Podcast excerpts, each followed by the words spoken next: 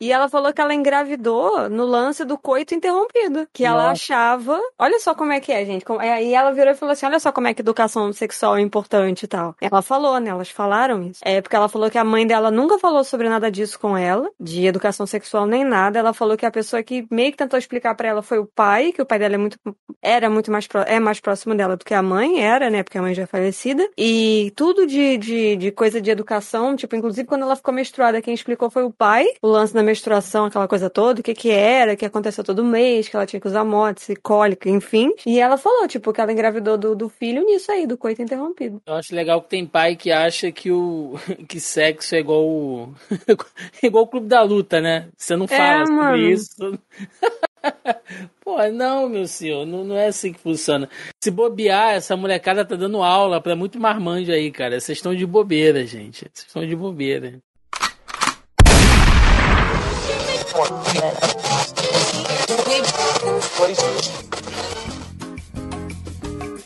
Você está ouvindo Zoneando, seu podcast de cultura pop, nerd e afins.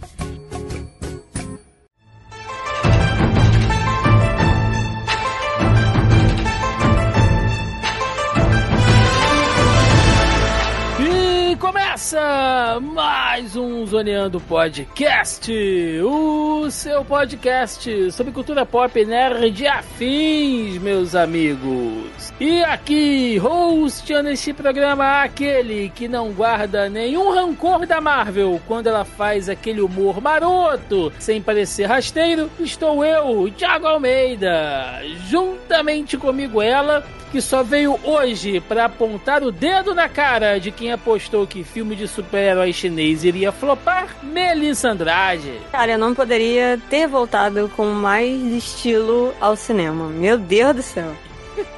Voltou até fazendo pose de Kung Fu, né, meu? Porra, se deixasse, eu dava até um backflip ali e quebrava as costas no processo. Queria ver Melissa dando um backflip na frente do cine. Do nada, a pessoa. Cheguei, gente, e mando um backflip. Por que não, né?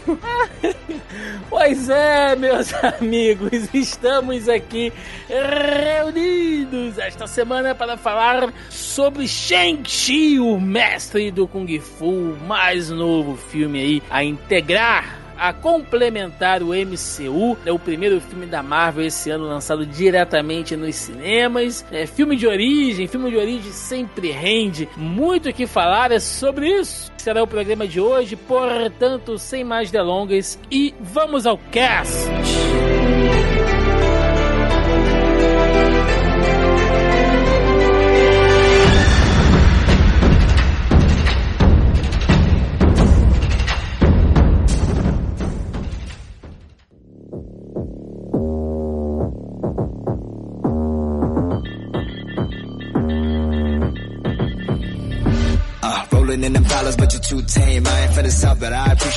Bom, Mel, hoje estamos só nós aqui, né? Falando desse, desse filme que, olha, a gente pode dizer que é o primeiro que tá fazendo a galera ir realmente ao cinema esse ano, né? Porque até então muita coisa foi lançada ali ah, de maneira conjunta com stream, né? É, principalmente ali, a gente vai falar sobre Marvel, tem o Viúva Negra que foi lançado no cinema e no Disney Plus, o que inclusive foi motivo de briga entre a Scarlett e, e a Disney. tá rolando né? a briga judicial ainda, né? Pois é, pois é, tá rolando essa treta ne- nervosa aí, mas, né, Shang-Chi agora é, chega sozinho aí, supremo. E o que que você tava esperando, Mel? Antes da gente começar a falar, né, do filme em si, porque Shang-Chi, gente, o mestre do Kung Fu, ele é um personagem, hoje em dia, até que ele tá aparecendo mais, né? Teve aí umas, uns arcos ah, de alguns anos atrás, onde ele fez parte aí dos Vingadores, que o Capitão América colocou ele lá no time dos, dos Vingadores. Essa fase saiu até aqui no Brasil, tem encadernado e tal. Mas o Shang-Chi, ele é um personagem, ele é um herói assim muito à parte do universo Marvel, né? Então é até normal que algumas pessoas realmente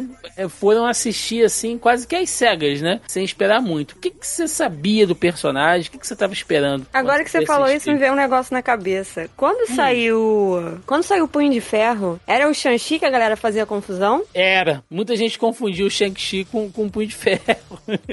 Agora que você falou, eu pesquei, tipo, sabe quando você já lâmpada na cabeça? Aconteceu isso comigo agora. Eu falei, ah, então era esse o personagem. É sério isso? É, e assim, o Punho de Ferro, ele é até um pouco mais popular porque ele tá envolvido ali naquele cenário urbano da Marvel, né? Então de vez em quando ele aparecia nas histórias do Homem-Aranha, lá do Demolidor, né? Não é, Mas ele tá tem- num lugar mais comum de aparecer ali em Sim. Hell's Kitchen, né? Então é mais fácil ele dar uma incerta num, numa HQ de um ou outro. Mas eu Sim. não tinha me ligado ainda. Mas respondendo a sua pergunta, eu lembro que quando saiu, vocês, né, que vocês ouvintes aqui do podcast já devem, já devem com certeza ter escutado falar isso várias vezes, que eu sou uma pessoa muito curiosa, né? E aí quando saiu, eu fui tentar procurar pra saber do personagem, queria achar quadrinho pra ler e tal. Não achei, não achei. Não que eu não tenha achado quadrinho, deixa eu explicar melhor isso. Eu achei, mas como é tão esparso e a linha do tempo é tão confusa, pelo menos do personagem do Shang-Chi específico, né? Pra você conseguir entender, tipo, a origem da onde tem. E aí tem um compilado de fantasy não sei o que. E aí eram muitas páginas aleatórias de histórias de personagens diversos até ter o personagem em si, né? Até aparecer o Shang-Chi e tal. Eu falei, mano, desisto. Desisto, porque eu não sei, eu não sei. Eu queria entender a história, né? A base da história pro filme. E aí eu acabei cagando no pau e falei, foda-se, eu não tô conseguindo achar. Eu passei uma semana nessa pesquisa até eu desistir. E aí eu falei, mano, vou desistir. Daqui a pouco alguém vai lançar um compilado, tipo, quer ver o filme? Lê isso aqui. E. Ah. é, Não, falei, é certo, é certo que isso vai acontecer. é, eu falei, ah, eu espero. Alguém vai fazer isso e tal. E aí, falei, ah, Amanda, depois eu espero e tal. O que que eu estava esperando? Eu tava muito, muito empolgada pra assistir esse filme. Não, assim, eu não sei explicar por que a minha empolgação. Eu consigo nivelar a minha empolgação do mesma, da a mesma intensidade da época do Pantera Negra. Eu acho que eu tava empolgada naquele tanto, saca? Para, Você para gosta ver. de coisa nova, né, meu? Você gosta de novidade, coisa Nossa, diferente. eu amo novidade, eu amo coisa diferente. É, e a gente já bateu nessa tecla várias vezes, em um específico, o lance da representatividade. Não tem nada a ver comigo, eu não sou uma pessoa amarela, eu não faço parte de nenhuma comunidade é, de descendência ou de ascendência, nada disso. Mas eu sei o quão importante era e ainda é esse tipo de representação na mídia no geral. A gente tem poucas coisas ainda acontecendo. A gente tem aquele é, Fresh, of- ah, Fresh Out of the Boat, Fresh Out of the Boat, se eu não me engano, que é uma série muito boa também, que fala de uma família de, de imigrantes, né? Que até com um personagem que faz o. Eu sempre esqueço o nome dele, cara. Que vergonha. Que faz o agente lá que prende o Homem-Formiga. Essa série com ele. É, enfim, tem algumas outras séries assim que tem um elenco baseado. É, um elenco com base na Ásia, né? No Oriente, muito forte. Mas são coisas de nicho, entre aspas, né? Nicho que eu digo assim é porque fica muito restrito a certos grupos de pessoas que vão assistir ou,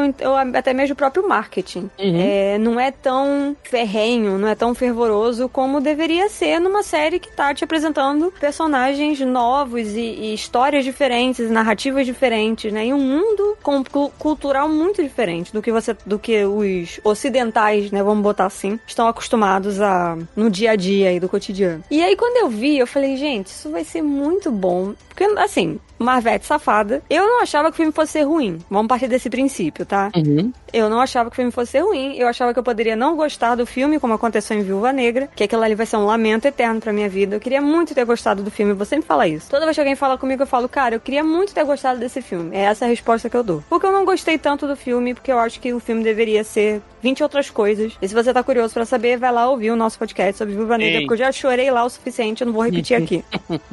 E aí, cara, eu fiquei, mano, eu tô muito empolgada. E aí eu falei, vai sair no cinema. Aí foi aquela conversa que a gente teve da live, né? Vamos lá assistir o vídeo da live também, que eu também não vou ficar repetindo. Mas só pra resumir, eu fiquei assim, é a minha volta pros cinemas, eu vou assistir um filme da Marvel, porque é uma coisa que eu quero, é uma coisa que eu tô muito empolgada e tal. E, gente, que puta surpresa da, prim- da cena de abertura, que já começa muito diferente. E aí eu não sei o que você achou, Thiago, mas assim, eu entendi que o filme era uma fórmula Marvel de se fazer filmes. E até aí, problema zero, tá, gente? Porque, ok, eles têm o universo deles, eles têm a fórmula deles de fazer filme. Mas ainda assim, é um filme muito diferente dos outros. Muito, muito, muito. A, a gente com certeza vai falar bastante sobre isso. Eu só vou aproveitar esse gancho que você deu sobre quadrinhos, que eu acho importante, né, até realmente falar, porque sempre que, que um herói da Marvel entra em destaque no MCU, a gente sabe que ele ganha minissérie, que ele entra pros Vingadores, né? Ele vai, vai acontecer alguma coisa nos quadrinhos com ele que vai chamar a atenção, que é pra aproveitar o hype, porque o mercado funciona assim, né? Mas, quem quiser ler quadrinhos, assim, uh, mais raiz, digamos assim, do Shang-Chi, é, ou mestre do Kung Fu, que foi como eu conheci, né? Eu recomendo, de maneira bem, bem simples, assim, se você quer experimentar, tem uma coleção de box da Marvel chamado Coleção Histórica Marvel, que sai aqui no Brasil em capa cartonada, sai pela Panini e tal, que é muito bacana porque eles pegam diversos personagens e sagas, enfim, equipes, eles compilam ali uh, arcos fechados em quatro edições, vem um box, né, para você montar, bonitinho, sabe? Eu, eu acho o máximo, assim, e são histórias de quando eu comecei a ler quadrinho, né, e coisa antes também, óbvio, né, anos 80, anos 70 e tal. E o Shang-Chi, se eu não me engano, ele tem dois boxes. Né? Eu tenho um aqui que saiu, né? Esse mestre do Kung Fu, que inclusive tem lá ele lutando com o punho de ferro, que é punho de ferro, com punho de lâmina, que aparece no filme também. Então ele te dá uma base bacana para você entender ali a origem do personagem lá nos quadrinhos, ou você pega as edições ali encadernadas dos Vingadores mais recentes também. Vocês vão ver lá o Shang-Chi num visual bem mais moderno, que lembra, inclusive, bastante com o visual que eles adotaram no universo cinematográfico. E o Shang-Chi ele nasce daquele boom ali, Mel, dos anos 70 na Marvel, né? Ou melhor, dos anos 70 na cultura pop como um todo, que foi quando o ocidental descobriu é, a cultura do Kung Fu, das artes marciais chinesas, né? Grande parte disso por conta do Bruce Lee, né? Da, influ da influência do Bruce Lee e daquela série com o David Carradine, que ele fazia o Kung Fu, foi aquela série ali de 1972 e tal, que nos Estados Unidos foi um baita sucesso, misturava arte marcial com faroeste. É, pelo, é, pelo visual, assim, eu acho que eu sei qual é. É, nossa, isso fez um sucesso. Chegou a passar aqui no Brasil, se eu não me engano, alguns episódios e tal. Então teve aquele boom, né, de, de, de personagens de Kung Fu. O próprio uh, Besouro Verde, né, que era também o Bruce Lee quem, quem fazia, era super adorado pelo público norte-americano. E a Marvel foi nessa onda e criou ali o Shang-Chi nos anos 70. É, quem assina a criação do personagem é o Steve Englehart e o Jim Starlin, né? Dois grandes nomes da Marvel dos anos 70. Jim Starlin, inclusive criador do Thanos também, a gente já falou dele aqui. Tá no tapete do vermelho da, da Premiere, né? Eu não assisti Sim. o vídeo, mas eu sei que ele tava lá. E aí eu vi algumas entrevistas. Li, né, na verdade, eu não vi alguns vídeos, mas falando que ele tava muito empolgado, assim. E que, em resumo, ele achava que era tipo um dos últimos heróis que iria, é. iria ganhar um filme solo, assim. Mas Sim. ele falou que talvez pudesse acontecer depois de Pantera Negra. Mas olha, é.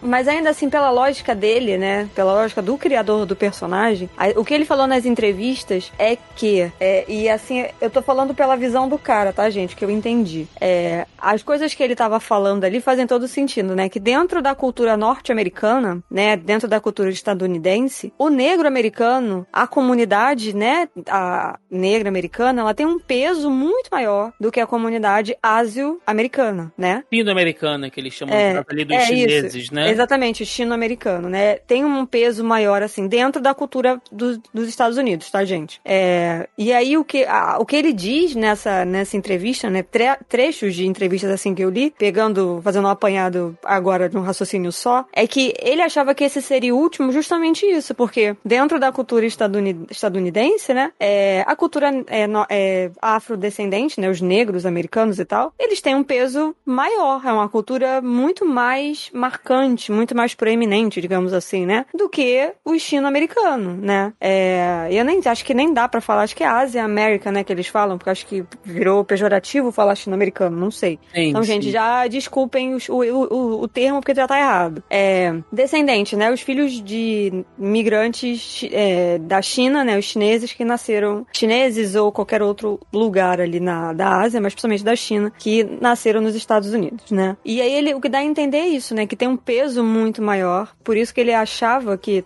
ele não é que ele entendia, né? Mas assim, ah, beleza, o Pantera Negra é muito mais fácil de você ter um filme de origem do Pantera Negra porque faz todo sentido dentro da cultura estadunidense. Mas ignorou o fato de que a cultura de descendentes de chineses, né, ásio-americano, eu vou trazer ao pé da letra mesmo, também é tão forte quanto a cultura negro-americana, né? Eles são tão presentes, fazem tão parte da cultura e da construção do país quanto os negros, né? A gente assim, é um comparativo cultural, saca? Não histórico, nem nada. É realmente cultural. E aí ele falou, nossa, o último, assim, e faz todo sentido. De tudo que a gente tá vivendo nesses últimos dois anos, desde o final de 2019 pra cá, esse filme, com quase. Já deve ter batido, acho que 100 milhões, né? De, de bilheteria. E assim, gente, 100 milhões de bilheteria porque estamos no meio de uma pandemia. Sim. Se a gente não estivesse no meio de uma pandemia, já tinha chegado a 500 milhões fácil. É verdade. É verdade. Já tinha batido 500 milhões fácil. Então, assim, ainda assim, no meio de uma, pandem uma pandemia, 100 milhões no final de semana é dinheiro pra caralho. É. é até legal você fazer essa comparação dele com Pantera Negra, porque o próprio Pantera Negra, ele é um personagem que surge ali no meado dos anos 60, naquela coisa da política racial nos Estados Unidos que era muito forte, né? E a Marvel também pegou um ótimo timing ali, a coisa do, do Black Exploitation, né? Que daria origem ao Luke Cage também. Então, você vê como é que a Marvel, ela, ela surfa nessas ondas assim e cria, né? Um,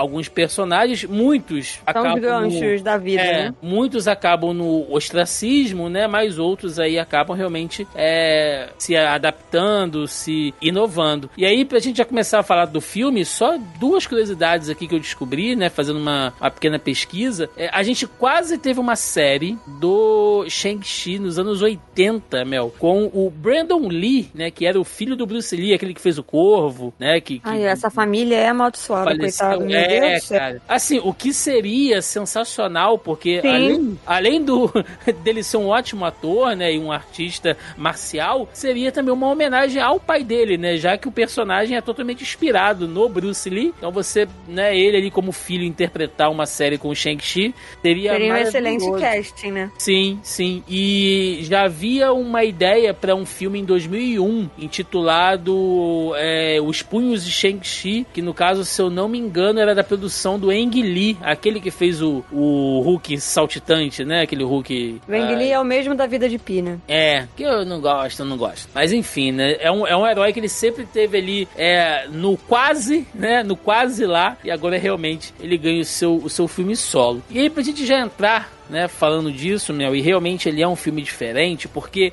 ele já começa sendo um filme de origem, certo? Ele é um filme de origem, ponto. Só que, como o universo Marvel ele já tá tão desenvolvido, eles pegam conceitos ali, eles citam a questão do lá do blip, né? Logo no, no, no início do filme, eles, eh, en- enquanto eles estão ali na, na mesa de bar, né? Quando o Shang-Chi tá com a Kate lá na mesa de bar conversando com os amigos, né? Eles estão meio que falando, ah, porque a, a vida a gente tem que curtir mesmo, porque da noite pro dia metade das pessoas do mundo podem desaparecer, já é uma referência, né? Ao que, a, a- o e que tem aconteceu. cartazes na parede também, né? Quando Sim. ele tá, quando ele tá indo pra casa, se eu não me engano, tem é, grupos de apoio, né? É, falando, ah, o blip, e agora? O que você deve fazer? Como é que você deve se realocar no mercado de trabalho? Sei lá, era um treco doido, assim. E, e dando a entender que, tipo, já se situando cronologicamente, tipo, depois, né? Uhum. Isso é, tipo, vida que segue. Deu o blip, beleza, derrotaram Thanos. Seguimos desse ponto que voltou todo mundo. A gente vai ter um personagem de apoio no filme importante que vai fazer uns ganchos legais depois, que é o Wong, que ele já é um coadjuvante de um outro personagem de um outro filme do universo Marvel,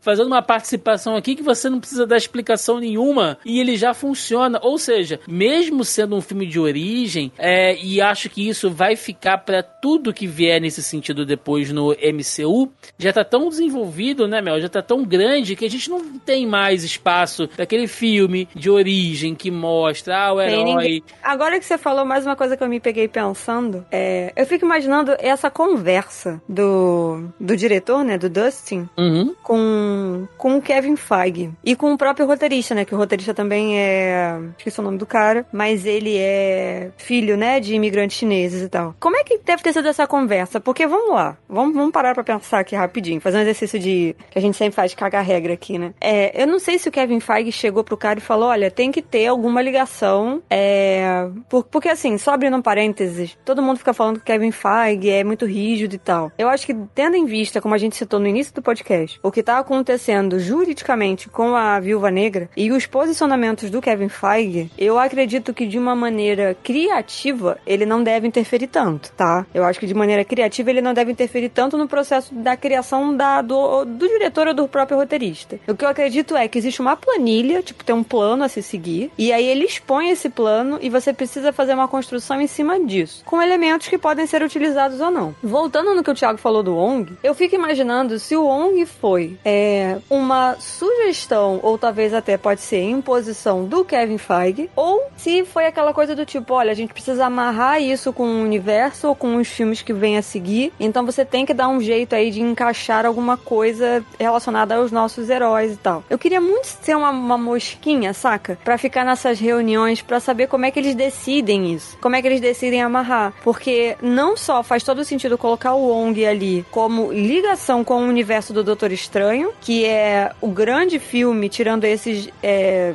os, tirando os dois desse ano que a gente vai ter, que são filmes novos, entre aspas, né? Que é o Eternals e o. que o Homem-Aranha não tem nada a ver com a Marvel, né? O universo cinematográfico da Marvel em si. Então, tipo, o próximo filme grande de, que de retorno é o do Doutor Estranho. Faz todo sentido ser o Wong, porque, tipo, o Wong é chinês. Sim. Então, assim, eu fico imaginando se isso foi proposital ou se foi escolha do cara do tipo, não, tem que ser, tem que ser ele. Porque a gente vê que na cena pós-créditos aparecem outras pessoas. Então Sim. tinha essa opção também. Poderia ter essa opção de. Mas o de ONG conexão, acabou sendo né? perfeito por tudo isso que você citou. Sim, então, exatamente. Então, tipo, faz Acho todo é sentido perfeito. casar ele ali. Porque ele pertence tanto a esse, é, esse mundo Uhum. de pessoas que fazem parte de uma mesma cultura e, e que têm origem numa mesma cultura, do que, saca, no- do que qualquer outro personagem. Eu tô tentando passar muito por alto aqui, acho que só tem ele mesmo. Ou, É. ou era ele, ou o maluco que eu nunca lembro o nome dele, que é o cara que faz o agente da FBI. Que era uma pessoa que eu adoraria ter visto, tipo, fazer uma ponta no filme em algum momento, saca? Que tá do WandaVision, né? Que tá no WandaVision, eu entendeu? O agente. Puta, como é que é o nome dele? Agente. de- Eu sempre esqueço o nome desse cara. Eu vou olhar a cara dele aqui pra gravar. Tá. Mas eu acho que é o que a gente sempre fala, meu, e algumas pessoas levam a mal, né? Acham que a gente tá fazendo comparação direta com DC, com Warner e tal, mas não é isso, gente. É porque é. Ué, e vocês têm que se dar Você- conta de que é e tudo bem, gente. Você- Não, sim, mas comparação, comparação que eu digo é porque são projetos diferentes que vieram com processo criativo diferente e Querendo ou não, gente, o Marvel Studios já construiu uma mitologia muito grande. Então fica fácil você puxar ganchos, né? Basta a gente pensar, e aí só Gente, é fazendo... o Randall Park. É o Jimmy. Isso, É o isso, agente isso, Wu. isso. É, só abrindo um pequeno parênteses aqui, Mel, pra gente tentar entender até esse gancho que você puxou. É, gente, o vilão, ou melhor, o grupo de vilões que compõe o segundo filme solo do Homem-Aranha são figurantes de outros filmes da Marvel. Se a gente pensar naquela coisa lá do mistério e daquela galera que faz parte lá né, daquela equipe, né, que, que, que monta tudo pra criar aqueles drones e tal. Cara, que- quem teve aquela ideia tá de parabéns, assim, sabe? Que você pegou figurantes e criou um conceito em cima daquilo. Mas por quê? Porque é um universo que tem uma riqueza grande de conteúdo que te proporciona brincar com, com essas coisas, né? Então é realmente muito bom. Eu acredito que a grande diferença, a gente já falou isso 20 vezes, é sempre bom repetir, pelo menos esse caso, é que eu acho que em relação a Marvel Studios, Studios existe uma liberdade criativa que não existe dentro da Warner. Que foi uma coisa que a gente bateu muito no ponto quando gravamos o podcast de Esquadrão Suicida. Vão lá ouvir também. É sobre a liberdade criativa do James Gunn. Sim, mas vamos lá, né? O Shang-Chi, filme então de origem e ele já puxa diretamente falando também da origem de um outro personagem que é fundamental aqui, que é o Mandarim. E aí, nesse caso, estamos falando do Mandarim mesmo, o Mandarim com seus anéis de poder, né? Chefe de uma organização, que são os Dez Anéis, que havia tido aquela indicação em Homem de Ferro 2, ou melhor, Homem de Ferro 3, né? Que nós já falamos aqui desse filme, é um filme que é, eu não gosto, eu sei que o Joaquim também não gosta, outras Ele pessoas divide opiniões, né? divide opiniões. Tipo assim, não tem ninguém. Eu, pelo menos, não conheço ninguém que fale é o melhor filme do Homem de Ferro. Difícil, sabe? Tem, pessoas acha que É gostam, É legal, é. legal, assim. Eu, particularmente, eu não gosto de uma série de coisas que nós já falamos aqui. E talvez ah, a zoada com o mandarim foi uma coisa que eu não achei bacana, porque na época foi um baita desperdício, porque o mandarim ele é um dos grandes vilões, né, do Homem de Ferro. Então você não usar aquilo, tanto é que nesse filme eles brincam com essa situação, tentam meter, é, meter ali um pequeno remendo na história para justificar aquilo ali, mas agora não, sabe? Nós temos ali realmente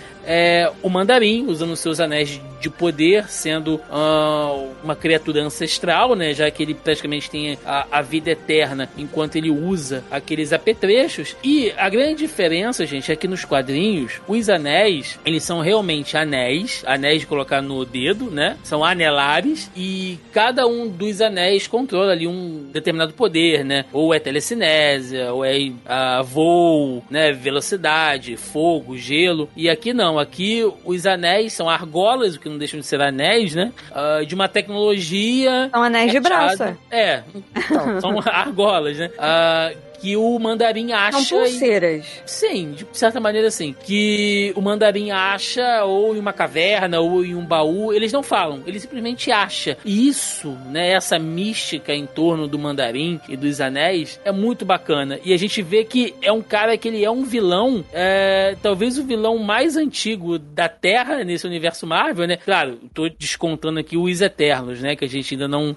Uh, Até esse momento eles não existem, não né? Então, assim, Sim, então é não dá nem nem para citar eles, porque dentro do universo, até esse momento, eles não existem. Porque não Sim. saiu o filme, então a gente não pode usar como parâmetro. Antigo, influente, e eu fico pensando, Mel, daqui para frente, é, essa coisa dos Dez Anéis pode ser usada, inclusive, para retcon de algumas histórias, né? Tipo, coisas que não ficaram muito bem explicadas em outros filmes, ou tipo, ai, como é que esse cara morreu no filme passado, isso nunca foi explicado, né? Eles podem dizer, não, foi alguém lá, da, da lá do grupo lá dos Dez Anéis que matou esse cara porque foi encomendado, porque esse cara estava envolvido em alguma coisa lá que o Mandarim estava interessado, né? Você criou com esse filme, né? Criou-se uma organização, né? Mais uma organização muito interessante e muito poderosa dentro do MCU. E que vai voltar, né?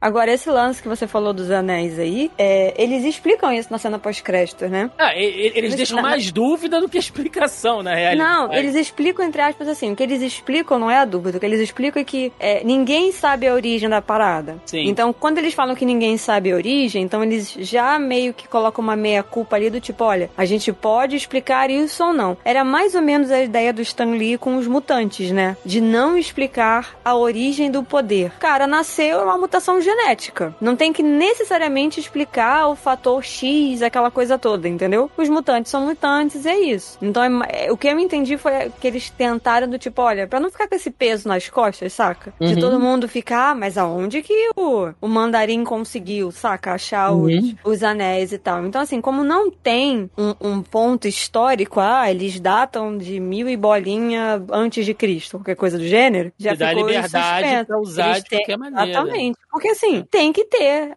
Esse é um universo cheio de ramificações. Você não pode fechar os caminhos, você não pode fechar as portas. Então tem que ficar aberto, né? Inclusive o próprio lance do mandarim falso. Eu não vou ser a, a bonita e falar aqui que eles já tinham planejado isso. Não. Porque lá atrás realmente foi um erro. Aquilo eu já vi gente falar que estava tudo planejado. Não, pelo amor de Deus, gente. Eu sou. Não, gente, pera, pera aí, vamos para lá, para, para, vai fazer igual o João Kleber. Para para, para tudo. Pé no para chão, meu amigo, pé no chão. Eu sou Marvete safada, mas assim, é. eu tenho inclusive um, um, um, alerta sonoro neste podcast para minha pessoa. Mas, mano, tudo tem um limite, né, cara? Aquilo ali a gente sabe que foi um erro e foi um erro tá, que aconteceu ali em Homem de Ferro 3, foi como o Thiago falou, personagem foi jogado, tipo, eles mal aproveitaram o personagem, o nome do personagem, né, e a lore, todo o rolê dos Dez Anéis, e o que eles fizeram aqui foi um puta de um acerto de corrigir um negócio e admitir um erro sem admitir um erro, entendeu? Do tipo, ah, beleza, agora vocês vão ver o mandarim que vocês queriam, mas a gente nunca vai admitir que aquilo ali estava errado. Mas agora vocês vão ver o mandarim. E ainda assim, a explicação que o Tony Lang dá, nossa, é genial. E ele não fala o nome dele. Eu não sei se você reparou isso, mas ele não tem nome. Não, ele fala que ele é chamado por muitos títulos. Eu achei isso. Um deles. Exato. Cara, eu achei isso genial. Porque você passa o tempo inteiro assim, beleza, é o pai do Shang-Chi e da Xi Liang. Tipo, é o pai deles. Mas como que esse filho da puta se chama? Ele não tem. E aí você fala assim: ah, mas o personagem não tem nome? Não, ele tem um nome. Mas ele é milenar. Então ele abandonou a forma, né? Tipo, igual as Cartaclou da Sakura. Ele Ele abandonou a forma dele inicial, a qual ele nasceu, né? Pai e mãe deram o nome a ele, né? E aí, no momento que ele se aposta dos anéis e que ele vira, tipo, o detentor dos anéis, essa coisa toda, ele começa a ganhar um monte de nomes. Então, assim, essa lore, essa construção em cima do personagem, eu achei isso muito, muito bem escrito, saca? Falei, mano, o personagem não tem nome. E não faz a menor diferença ele não, não ter nome. Não, não. não, Você não precisa de um nome. O cara já é imponente por si só. O maluco já é imponente por si só. Ele só olha para você e fala, beleza, o que, que você quer que eu faça? É acabou. Muito bom. É muito bom. Inclusive, eles juntam, né, os personagens, e a gente tá falando aqui do Mandarim, porque no filme ele é pai do Shang-Chi, né? E uh, isso é, é uma coisa exclusiva desse MCU também. Isso nos quadrinhos não tem nada a ver ali os personagens, mas aqui casou muito bem, né? Acho que funciona muito bem eles terem é, São as adaptações, né? As liberdades Sim. criativas que dentro de um... Exato. De uma adaptação para o cinema faz todo sentido. Exato você junta melhor ali, né? Já que a gente tá falando de heróis e vilões chineses, você pega dois expoentes e trabalham eles juntos e isso funciona muito bem. Aí começa, né? Tem toda aquela fase inicial ali do, ali do filme que eu, Mel, particularmente achei assim sensacional, porque é a coisa do filho, né? Que não quer seguir os passos do pai, eles são meio que brigados, porque o Shang-Chi não quer fazer parte daquela coisa de, de né, do pai ter um grupo milenar de assassinos, né? Ele não quer fazer Ele não quer parte, fazer parte do clã, né? É, dessa coisa ele quer seguir a vida dele e tal. E junta ele com a Kate ali naquela vida louca de ser manobrista, de, de cantar em karaokê até de manhã e beber. Eles estão curtindo a vida. Essa é a grande pegada, né? Eles estão É, eles estão curtindo, ali. principalmente por, depois do lance do, do blip lá, né? Sim. E, cara, esse relacionamento dele com a Kate. Vamos lá, eu, eu, eu preciso falar disso. Eu não vou citar o nome da atriz aqui, porque eu, eu, eu não sei nem como pronuncia. Aquafina. É, é, isso mesmo? Aquafina? Ah, Aquafina. Aquafina. Ah, é tá. Aquafina. É porque é uma. Ela já explicou isso. O nome dela verdadeiro é Nora, tá? Uhum. N-O-R-A-H. Em algumas entrevistas vocês vão ouvir os entrevistados chamando ela de Nora. É, outras eles geralmente realmente chamam de Aquafina. É porque é uma brincadeira com awkward, né? De estranho, esquisito. Hum. Que era como ela se sentia é, no, na adolescência. Então, tipo, é uma coisa que eu acho que ela faz música, né? Ela faz rap, alguma coisa assim. Nora Lu, é... o nome dela. Né? Exatamente. E aí é uma persona, Aquafina. É uma persona que ela abraçou e aí acabou virando nome artístico, entendeu? É, Entendi. Mas é, é, é, o jeito dela, assim. Nossa, eu gosto muito dessa atriz, mano. Se vocês Entendi. não assistiram ainda A Despedida, que eu acho que é esse o título em português, é, assistam. É um filme que acho que concorreu ao Oscar, se eu não me engano. É, é um filme chinês, fala de coisa de família e tal. Ela é a protagonista porque é, é muito legal esse filme, gente. Porque, assim, ela mora nos Estados Unidos com os pais, né? E a mãe, eu não lembro se é a mãe do pai ou a mãe da mãe, eu não lembro agora. A avó dela, no caso, né? A mãe, a avó, no caso, tá doente, é, tá com câncer e tal, né? A velhinha aparentemente tá com uma doença terminal e aí vão todos eles pra China pra ficar com a velha porque eles acham que ela vai bater as botas em algum momento, entendeu? Uhum. E aí ela não entende por que, que tá todo mundo na casa dela e eles não contam pra ela que ela tá doente. Então, tipo, é toda uma situação familiar, tem algumas coisas tristes, tem algumas coisas de comédia. É um filme muito equilibrado, é, é muito, muito gostosinho de assistir, tá? Ele é, obviamente, tá, gente, inteiramente mandarim. E a gente vai chegar num, nesse ponto para falar do Shang-Chi daqui a pouco também. É, então, assim, eu recomendo muito que vocês assistam. Ele tá em alguns serviços. Ele tá em algum serviço de streaming, eu não lembro exatamente qual agora. Eu não sei se é no Telecine. Ele tá em algum lugar, dá para vocês assistirem de forma legal ou ilegal, aí fé da consciência de cada um. Mas assim, assistam, porque é muito interessante e foca muito nesse lance da cultura. Uhum. Porque a mãe saiu da China, é, eu acho que é isso mesmo, acho que é a mãe da mãe. É, eles saíram da China e, tipo, ela tá nos Estados Unidos, aí ela meio que abra... Ela meio não, ela abraçou a vida estadunidense, aquela coisa toda, mas ela tem que se ater a alguns costumes quando ela volta pra China. Então tem essa coisa desse choque cultural. Tem um lance de um casamento típico, enfim, é muito legal, gente. Assistam o filme, ele é muito gostoso de assistir. Também é com a Aquafina, é a despedida, se eu não me engano. Tenho quase certeza então, que é isso. É, é, então acaba sendo mais fácil do que eu pensei em falar o nome dela. É, isso mesmo, é Aquafina, não tem. Mas a. Mas a Kate, cara, e, e, e o par que ela faz ali com o Shang-Chi, eu quero deixar claro aqui o seguinte, tá? É, a gente tem uma brincadeira aqui no podcast de que filme de comédia e tal, que eu não gosto muito de filme de comédia, que eu não gosto muito de humor, mas não é isso. Eu, inclusive, acho que o humor na Marvel é fundamental, tanto pelas crianças, tanto para atrair o público é, mais civil, assim, que tá ali no cinema para poder se divertir, e tanto porque alguns personagens pedem isso, né? O que seria uh, do Homem de Ferro, né? Do Tony Stark, assim, aquele humor irônico e ácido, uh, do Robert Downey Jr., o que seria ali o, o, os Guardiões da Galáxia, cara. Cada personagem ali, o Drax com as viagens dele e tal. Então, sabe, piada, ela funciona. E ela precisa ter, o humor precisa ter, tá? Eu não gosto do humor imbecil, né? E aí. Né? É, a gente não precisa entrar nisso aqui, mas né, temos exemplos já, pelo menos na minha opinião, dentro do universo Marvel, inclusive em Homem de Ferro 3, de coisas que não funcionam, né? Em outros filmes também. Mas é, aqui, tem umas piadas que são muito fora de hora, né? É, mas aqui, gente, o humor, ele é fundamental, ele é fluido, ele é orgânico, você se diverte com aquela dupla e sem precisar de teor sexual. São dois amigos curtindo muito, assim. Tem até uma uma piadinha lá, acho que com a, com a avó, né, da, da, da Kate, quando o Shang-Chi vai tomar café na casa dela, que ela pergunta, né? Quando que vocês vão casar e tal. Pode até ser que no futuro eles fiquem juntos, mas se não ficar, é maravilhoso, sabe? Porque é, são, são dois amigos zoando, curtindo, e quando ela vai e ela vai descobrindo as coisas sobre ele, aquele diálogo deles, meu, que ela fala, quando ela descobre que o nome dele não é é, é, é Shan, né? É Shang, aí ela não, fica... não é Sean, né? É Sean. Né? Ela é. fala, não, pera, você trocou o seu nome, tipo, você quis se esconder do seu pai, mas ela é comediante, então é por isso que bom, a parada é, é natural. É muito bom, é muito bom aquilo, cara. É já que a gente tá falando lances de comparação, né? É, um outro personagem dentro do universo Marvel que tem um humor muito natural é o Paul Rudd com Homem-Formiga. Nossa, muito. Né? Ele,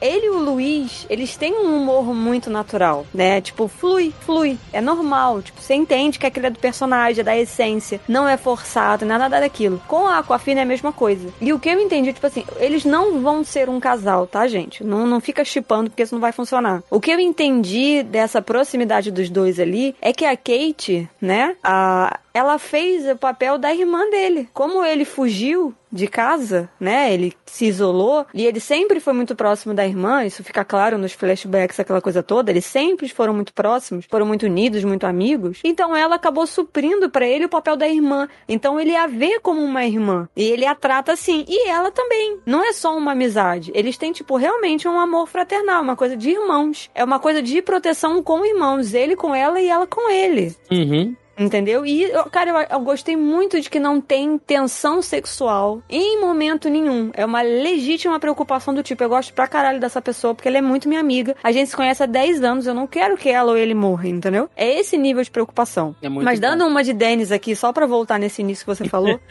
o que eu gostei do início do filme foi a forma que ele conta essa história, tá? Ele conta é, a história da origem ao contrário. Ele vai do meio, ele vai do, do início pro meio pro início de novo. Eu não sei se você entendeu o que eu tô falando, se faz Sim, qualquer sim. sentido. É, porque ele, ele começa explicando pra ela ali no avião. Não, não, não. né? Ele começa com a origem do, do mandarim, Ah, com a não, origem sim, dos sim. anéis. Sim. E aí com o lance do clã, e que ele tá procurando um mundo específico, lá é o mundo de Taulau, né? É. Que ele quer alguma coisa muito específica nesse mundo. Aí ele conhece a, a mulher, né? Que é, nossa, aquela cena que ele é muito bonito. Aquele é chupinhado de o tigre e o dragão, pra quem não Tigre e o assistiu. Dragão, Clã das Adagas Voadoras. Nossa, Aquilo ali é é uma grande homenagem ao cinema chinês. Nossa, nossa, eu fiquei assim, meu Deus. Eu- se esse momento, eu- não, nesse momento eu não estava chorando ainda. Eu vou explicar pra vocês quanto que eu chorei no cinema. Porque eu chorei vendo esse filme, tá, gente? E eu não recomendo vocês chorarem com duas máscaras e óculos na rua, porque você não pode botar a mão na cara. Pelo menos eu não coloco a mão na minha cara quando eu tô na rua. Não em momentos de pandemia. E não recomendo vocês a fazerem isso também.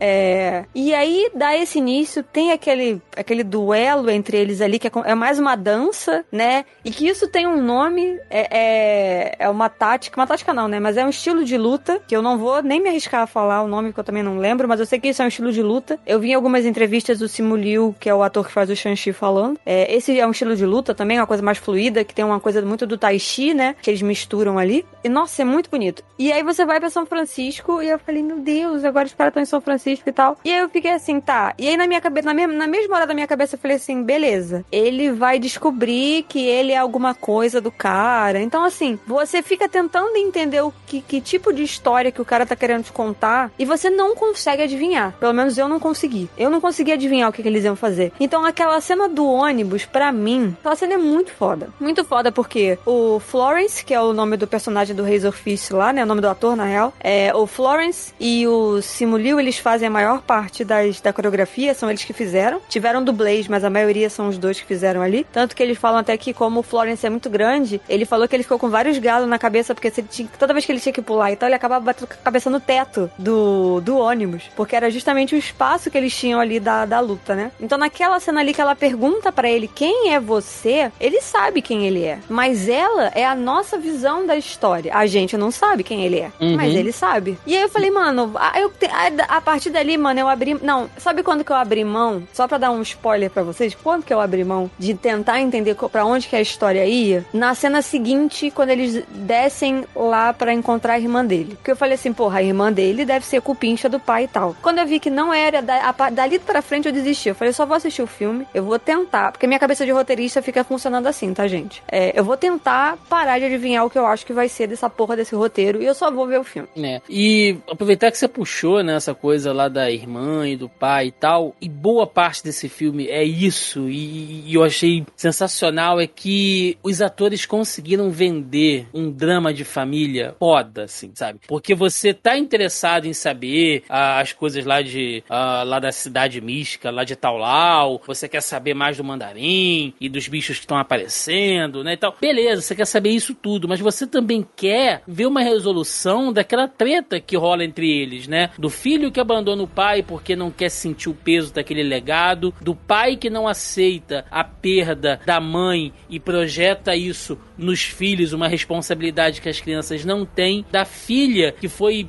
não vou dizer renegada, mas foi relegada pelo pai, porque afinal de contas, não é nem necessariamente por uma questão machista, né? Uh, apesar de ser, mas a gente tá falando aqui de um homem, né? De um cara milenar, né? Um cara que vive há não sei quantos anos e que basicamente se fundamentou numa sociedade chinesa totalmente patriarcal, né? Então ele comanda uma organização ali feita por homens, de homens, de guerreiros, onde as mulheres não têm lugar. Então você consegue falar também um pouco disso, da, da luta dela ali por um espaço, ao mesmo tempo que ela admira o irmão e que ela quer ter a aprovação do pai, mas ela se vira sozinha e das tretas com o irmão. E eu falo, gente, que história, sabe? E os atores te vendem isso, você vê que eles estão realmente entrosados ali. É bom a gente coisa do drama frisar. é muito Sim. bom, é muito a gente, bom. É bom a gente frisar que é o primeiro grande papel do Simu Liu, né, que é o Shang-Chi, é o primeiro grande papel da Menga, que é a que faz a, a Xu Liang, né, que é a uhum. irmã dele. É o primeiro, tipo, o primeiro papel dela, saca? É, e inclusive para ela conseguir esse papel, ela fez uma ela fez um, uma proeza, né? Ela, ela faz um, uma brincadeira com tipo um hashi, né, mas esses pauzinhos de prender cabelo, né? E o vídeo dela, da, o vídeo de,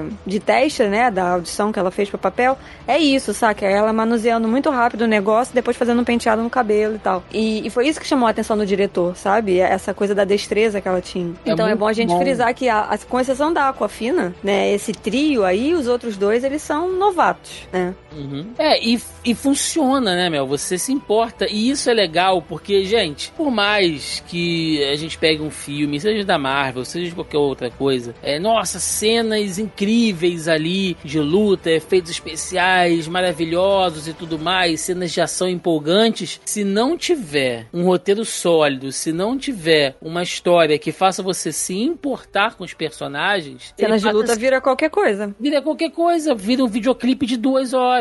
E não é isso que você quer assistir. Você quer ver um filme, você quer se importar, você quer curtir. E toda parte do drama, toda parte da história de família, desde o início até o final, né? Dele confrontando o pai ali, que tá completamente alucinado, tomado pela dor, e ele se sacrificando para salvar o Shang-Chi. E ele meio que tendo uma redenção, e eu tava até conversando com alguns amigos em relação a isso, né? Tipo, ah, no final o Mandarim foi um herói. Gente, o Mandarim sempre foi vilão, ponto. O cara é líder de uma organização assassina, não vamos confundir é. As coisas. O fato dele Porém, salvar o filho é, tem É. muito mais a ver com o papel dele de pai, entendeu? sim, E uma sim. coisa que eu li, que eu concordo, é que assim, é um vilão é, no ponto do, no ponto presente do filme, tá, gente? Não no passado, mas o ponto presente do filme, no caso, que o protagonista tá lutando contra, né? Aquela coisa toda, ele é um vilão que ele tem uma motivação muito parecida com a da Wanda. Porque ele é um vilão construído pelo luto. Ele é um vilão construído Sim. em cima do luto Sim, né, da, da perda é, repentina da esposa, que tem de novo aquela virada de chave ali, que ele tava indo muito bem no papel de pai e aquela coisa toda. Ele tira os anéis, né, e até que é, tem um processo de envelhecimento ali, muito pouco, mas tem, né, enquanto as crianças estão crescendo, aquela coisa toda. Ele envelhece, ou seja, ele abre mão dos anéis. Então, assim, se fosse naquele momento, se a gente congela ali, então a gente pode pensar que em determinado ponto ele, ele passaria de bom grado os anéis pro filho, né? Ele daria os anéis, os dez anéis ao, ao Shang-Chi, porque ele já teria cumprido a vida ali com a esposa, ao lado da esposa. Eles teriam uma outra vida completamente diferente sim. se ela continuasse viva, né? A gente sente, inclusive, Mel, que a partir do momento que ele, que ele fica, né, que ele conhece lá a esposa, ele se apaixona e ele tem os filhos, ele abre mão dos anéis, ele já tá, assim, preparado pra passar aquele legado. Ele tá treinando o Shang-Chi pra poder assumir o manto dele mesmo, né, dali pra frente. Ele não quer mais aquilo. Então, Além de ser um grande drama, uma história de perda e luto, tem uma puta história de amor ali, né? Porque o cara que viveu Sim. centenas de anos abriu mão de tudo, inclusive da vida eterna, por amor, cara. É, é, é, é muito forte, assim, sabe? É, é é uma história que ela vai se construindo aos poucos e você vai se importando com isso também, né? Eu acho que isso funciona muito. Mas assim, ele nem treinava o filho. Quem tava treinando ou querendo treinar o Shang-Chi era a mãe. Ele só começa a treinar depois que ela morre. Que aí ele volta, porque ele quer vingança. Que aí ele volta, ele volta a usar os anéis, ele volta a fazer tudo que ele fazia. Ele reconstrói o clã, né? Ah, o clã lá dos Dez Anéis, aquela coisa toda. Recruta todo mundo, os, at- os asseclas dele, tudo lá. E, e aí ele começa a treinar o filho. Então, assim, ele não tava sendo treinado, entendeu? O que dá a entender é que ele faz um treinamento ali de quatro anos. Dos 9 ou 10 ali até os 4. Que é, é, olha aí, o 9, 10 até os 4. A louca. Até os 14. Que é quando ele foge finalmente de casa. Que ele foge de casa com 14 anos, né? É, mas ele não tava sendo treinado. Então, assim, eles tinham uma vida como qualquer outro casal com filhos, entendeu? Que você abandonou tudo. Tipo, e ela também abriu mão da imortalidade, dá a entender, né? Tipo, então, Sim. assim, eles fizeram esse, esse acordo. Ambos abriram, então, mas é aquela coisa do ressentimento, né? É, ele acredita, né, do tipo, é, ele continua sendo um vilão na, na cerne da coisa. Por quê? Porque desde o momento que a esposa dele morre, por culpa de atos e coisas que ele fez, ela morre em consequência das coisas que ele fez, ao invés de ele se sentir culpado, porque ele é o culpado, ele vai culpar outras pessoas. Porque se a gente é o famoso, né? Nunca a culpa é sua, né? É o famoso Ainda a culpa. quando você tá numa posição de poder, né, Mel? Uma, po- tá é, uma posição de superioridade. merda. Exatamente. Lógico, É tipo lógico. Homer, né? A culpa é minha, eu coloco quem eu quiser. É. E aí, nesse exatamente. caso, ele colocou a culpa no pessoal de Taulau que não quis abrir a porta pra eles. Não quis Exato. que eles vivessem lá. E aí, na mesma hora, a cabeça dele é do tipo, porra, se a gente estivesse morando em Taulau, isso nunca teria acontecido, porque os caras nunca iam conseguir chegar aqui. Eles nunca encontrariam a gente, saca? Então Sim. aí faz todo sentido que esse lance do remorso, é, da raiva que ele sente de não ter sido acolhido, faz sentido dele achar que a mulher também tá presa lá. Além do. de- Esse lance do, do anel me lembrou um pouco das Horcruxes em Harry Potter, né? Aquela coisa de que é um, um- Dependendo de quem está. Aí eu já não sei, né? Porque a gente não sabe a origem e tal. Mas assim, dependendo de quem está usando, aquilo tem um certo efeito sobre você. Então, como ele já estava muito tempo usando os anéis, é, tinha um efeito, um peso, né? Um efeito ruim sobre ele. E aí aquilo acabou sendo porta para que aquela entidade bizarra lá, né? Que tava morando dentro da gruta lá, tivesse chamando ele como se fosse a mulher dele, entendeu? Tivesse atraindo ele pra lá. Então tem todo esse peso também. Isso me lembrou muito o lance das Horcrux lá em, em Harry Potter, que tipo, se você fica usando, ela acaba que sugando você. Então eu acredito que os anéis têm esse mesmo peso. Se você ficar usando muito tempo, ele meio que suga você, né? Ele vai te sugando a sua essência e tal, a sua, a sua bondade, enfim, as suas coisas boas e vai deixando você só com as coisas ruins. Se você usa muito tempo ali, porque é um artefato milenar, místico, que você não faz ideia de como que funciona ou mesmo em qual o propósito dele ter sido construído. É verdade. Assim, know, eh, a premissa do filme como um todo, ela é simples, né? O, o mandarim, ele, ele tem esse, esse ranço, né, com o povo lá de, lá de Taulau, uh, que a gente acaba descobrindo que, na verdade, é um reino, e aí começam as coisas né, um pouco mais complexas da história, ele é, na verdade, um reino também ancestral, que, e aí a gente pode debater isso aqui, uh, ele tá ali para guardar, né, uma, uma passagem entre o universo, né? ele tá ali segurando uh, aquela criatura lá, esse é o nome lá que devora as almas, dela não invadir ali e, e meio que destruir tudo. Porém, a cidade, né, ela não existe uh, exatamente no nosso plano. Ela tá entre os planos ali. Ela funciona quase quase assim, se for fazer uma leve comparação com a AVT que a gente viu em Loki, né? Ela não tá exatamente dentro de um universo, porém ela tem contato ali com uh, é, portas e acessos para outras é, outros lugares dentro do multiverso. Né? É um pouco largado esse conceito dentro do filme, mas dá para a gente entender, vide que nós já estamos sendo apresentados ao conceito de multiverso nas séries que fazem parte do MCU. Então, quem tá acompanhando ali, quem viu uh, Loki, WandaVision e tal, quem tá acompanhando tudo isso, inclusive o Arif, né, não tá tão estranho uh, ao conceito de multiverso apresentado aqui, né? E ali sim a gente vê a coisa do mundo fantástico, né? A gente sai daquela China uh, tecnológica, né, cosmopolita, urbana e vai para coisa da China milenar, ancestral. A gente vê ali algumas criaturas que lembram muito aquelas criaturas míticas das lendas chinesas e o filme ele, ele, ele se completa ali, ele se fecha e você entende qual é a grande missão, qual é o papel, né? O Shang-Chi, ele entende qual é o grande Nossa, papel ganha dele outra coisa ali. Eu já tava, eu acho que foi nesse momento que eu comecei a chorar. Aí eu já comecei a ficar emocionada, tá? Nesse momento eu comecei, não, voltando aqui um minuto, o filme, uma coisa que eu fiquei muito feliz, eu quase bati palma no cinema, porque, tipo, palminha de felicidade, saca? Tipo, caralho, não acredito. Que eu chuto, chutômetro meu, tá? Que 80% do filme é em mandarim. O que faz todo sentido. Sim. Porque eles só se comunicam no idioma nativo. Então, assim, quando eles estão nos Estados Unidos, eles falam inglês. Quando eles estão entre os seus, eles falam o idioma deles, né? E é uma coisa que. Nossa, isso faz.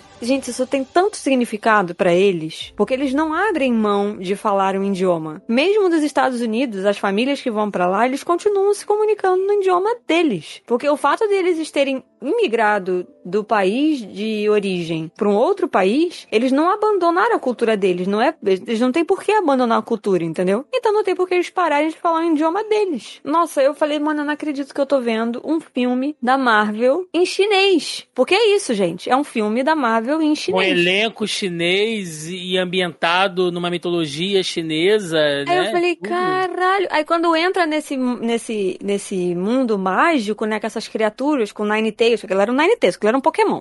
Aquilo em cima da pedra era um Pokémon.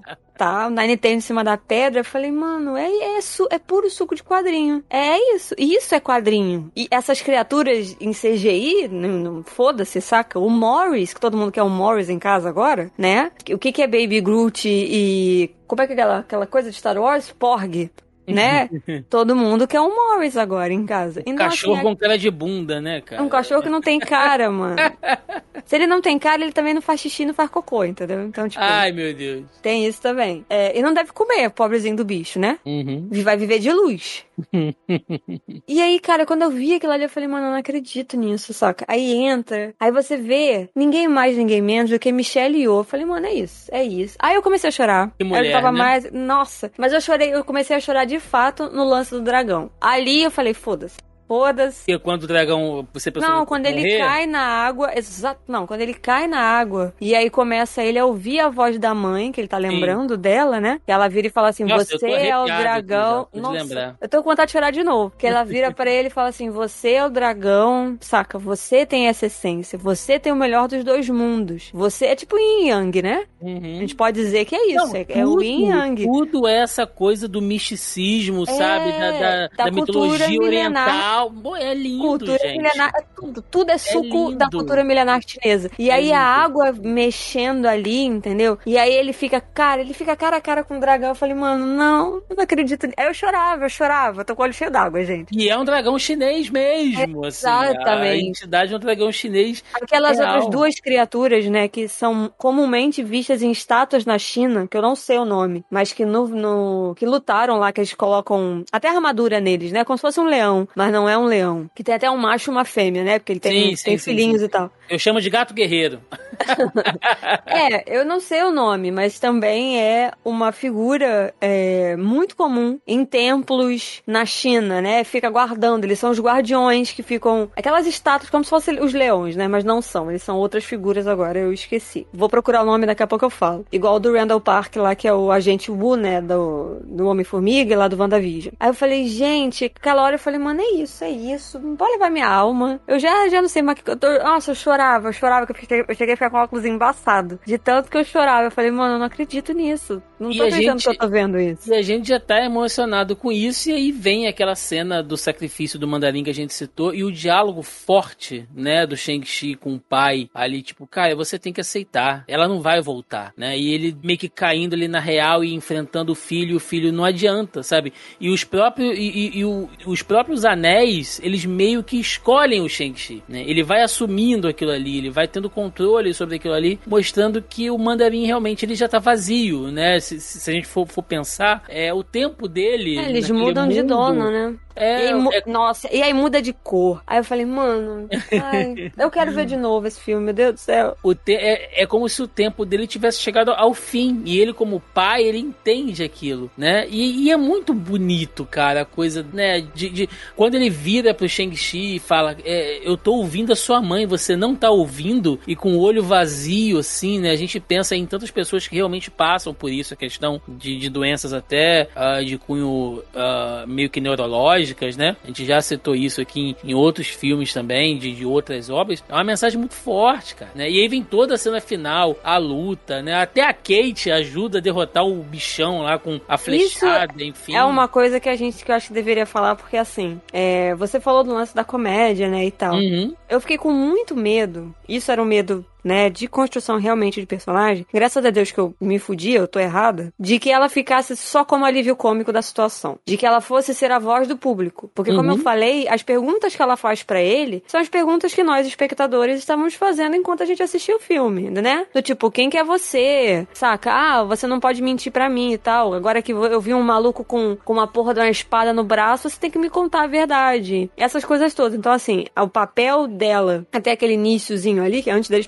pegarem um avião, né? E ele contar tudo pra ela. Então, assim, a, ela, eu achei muito inteligente a maneira que o, o, o, o roteirista e o diretor colocaram ela ali, porque ela faz as vezes do público. Ela é quem começa a fazer as perguntas, e aí meio que a partir dela eles mastigam a história pra gente poder entender, né? E eu fiquei com muito medo de que ela ficasse relegada só a isso, saca? Ah, beleza, agora ela tá indo junto com ele, e aí ela faz aquela coisa tipo, é, a ponte ali entre os irmãos, aquela coisa toda, e aí ela é quem dirige, porque eles não dirigem, ok, mas vai ficar só nisso? E aí eles colocam ela pra luta. A mulher olha pra ela, né, aquela, vi- aquela vozinha lá, que faz muito jus ao relacionamento que ela tem com a própria avó, né? Ela trata a avó muito bem. E aquela atriz que faz a avó dela, eu já vi aquela velha em 20 milhões de filmes. Aquela mulher tem a carinha muito conhecida. Ela aparece em vários filmes, pelo menos eu já vi vários filmes americanos com ela, né? Estadunidenses e tal. E a velha olha pra ela e fala assim, tipo, você pode mais. E aí, porra, dá um arco e flash pra ela e ela consegue acertar. Eu falo, mano, é isso. É, é essa a evolução do personagem. Eu não tô falando que transformaram ela numa lutadora e tal. Sim. Mas deram um outro propósito que não fosse só o do alívio cômico, ou só da companheira, da sidekick ali, entendeu? Ela tem um outro propósito. Porque a irmã já tá ali. A irmã já Sim. seria a sidekick.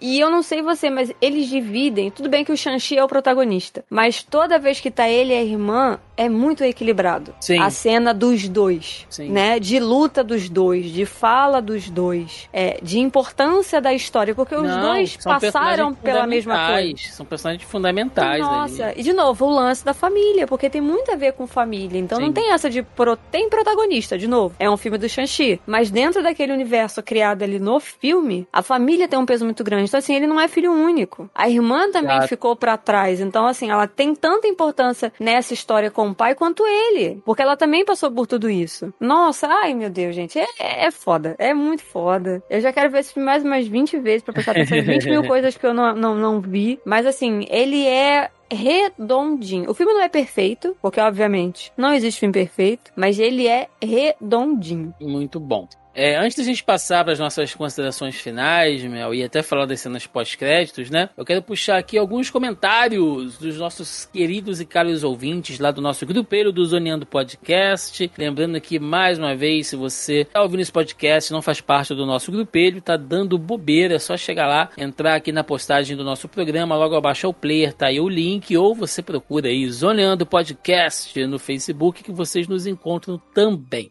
Né, to- toda semana eu jogo lá, né, salvo algumas exceções, o tópico da pré-pauta pra galera comentar aí, fazer perguntinhas, comentários, piadinhas, né? Inclusive temos aqui algumas, olha, eu sou o Pedro Henrique, fazendo piadinha com o anel, lógico, né? Quem não ia fazer piada com o anel no filme do Shang-Chi com o mandarim? Mas aí o Pedro deixa aqui algumas questões interessantes. Olha, estereótipos chineses ou uma boa representação? Será que o filme foi censurado na China? Ele, e ele completa aqui também, né? Depois deste filme, a Marvel tem, tem a desculpa, né, pelo mandarim do Homem de Ferro 3 de terem trocado o Ancião e Doutor Estranho, ah, pois as mudanças foram para evitar estereótipos que possam desagradar o mercado chinês. É, aproveitando essas questões aqui do Pedro, eu penso o seguinte, Mel, e aí, né, um pouco também de, de opinião pessoal aqui, eu acho que meio que condensa isso que o Pedro falou. É, existe uma diferença entre você fazer um filme para agradar o público chinês, tá? E você fazer e aí agradar pode ser de diversas maneiras, inclusive com a questão da representatividade. E existe diferença entre você fazer um filme para o público chinês, né? Veja bem, Em chinês. a Marvel, é, a Marvel, ela não precisa, gente, fazer um filme para o público chinês, porque a Marvel já é ultra bem aceita no público chinês. Se você Grande parte da bilheteria é do, nossa, da se, se território vê, chinês.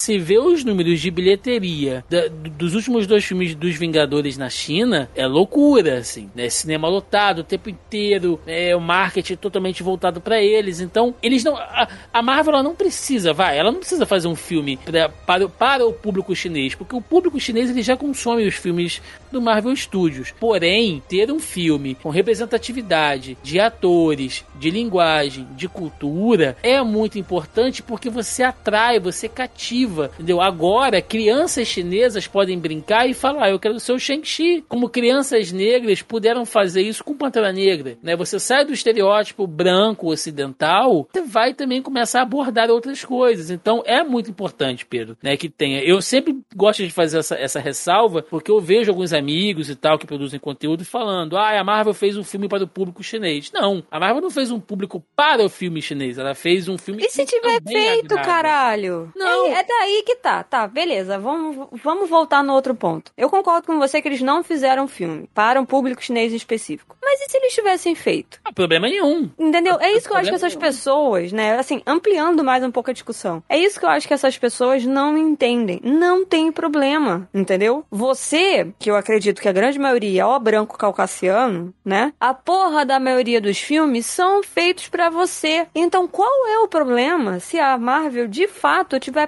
parada pra pensar assim, porra, a China, né? O- o- os nossos fãs chineses, eles são tão. É, como é que qual é a palavra, gente? Eles são tão empenhados, eles são tão dedicados. São cativos, São né? tão cativos, eles gostam tanto da gente quanto os nossos fãs estadunidenses, quanto os nossos fãs da América Latina, saca? Então qual é o problema deles virarem pensarem assim, porra, vamos homenagear os nossos fãs chineses. Vamos fazer um filme pra eles. Vamos fazer uma porra de um filme em chinês com um elenco majoritariamente chinês. E é isso. Então assim, de novo, se eles tivessem, se eles tiverem de fato feito isso, que eu acredito que não, assim como o Thiago falou, né? Eu concordo. Eu não acho que seja isso. Mas e se fosse, caralho? É isso que eu fico pensando. Qual é o problema? Por que que isso incomoda? E aí a pessoa tem que parar pra pensar, mano, que assim, se você tá incomodado com isso, que só tem esse único filme de super-herói chinês, pensa o contrário. Pensa o quão incomodado, e isso é uma coisa que o Dustin, que é o diretor, e o próprio Simu Liu falam em várias entrevistas, o quanto esses dois, e assim como a Aquafina, assim como a Mangar, que é a, irmã dele, né, que faz a,